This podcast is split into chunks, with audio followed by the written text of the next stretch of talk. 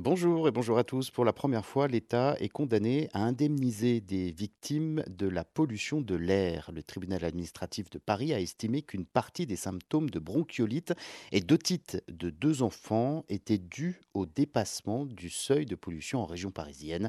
Ces deux décisions sont inédites en France. Les jugements du euh, tribunal administratif de Paris concernant donc deux enfants victimes de bronchiolite et d'otite à répétition au cours de leurs deux premières années de vie alors qu'ils habitaient en région parisienne à 500 et 700 mètres du boulevard périphérique parisien.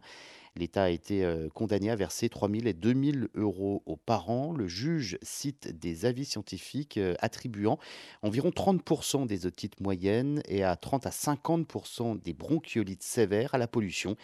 À plusieurs reprises, les symptômes des deux fillettes ont coïncidé avec des épisodes de pollution.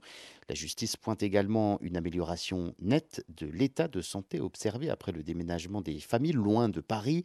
Ces éléments euh, permettent d'établir le lien de causalité entre la faute de l'État et les préjudices subis par les enfants.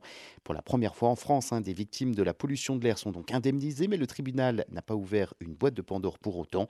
Le jugement ayant encadré l'indemnisation de multiples conditions, il faut que l'exposition soit sérieuse, que les symptômes soient sérieux et en relation avec euh, le type de pollution.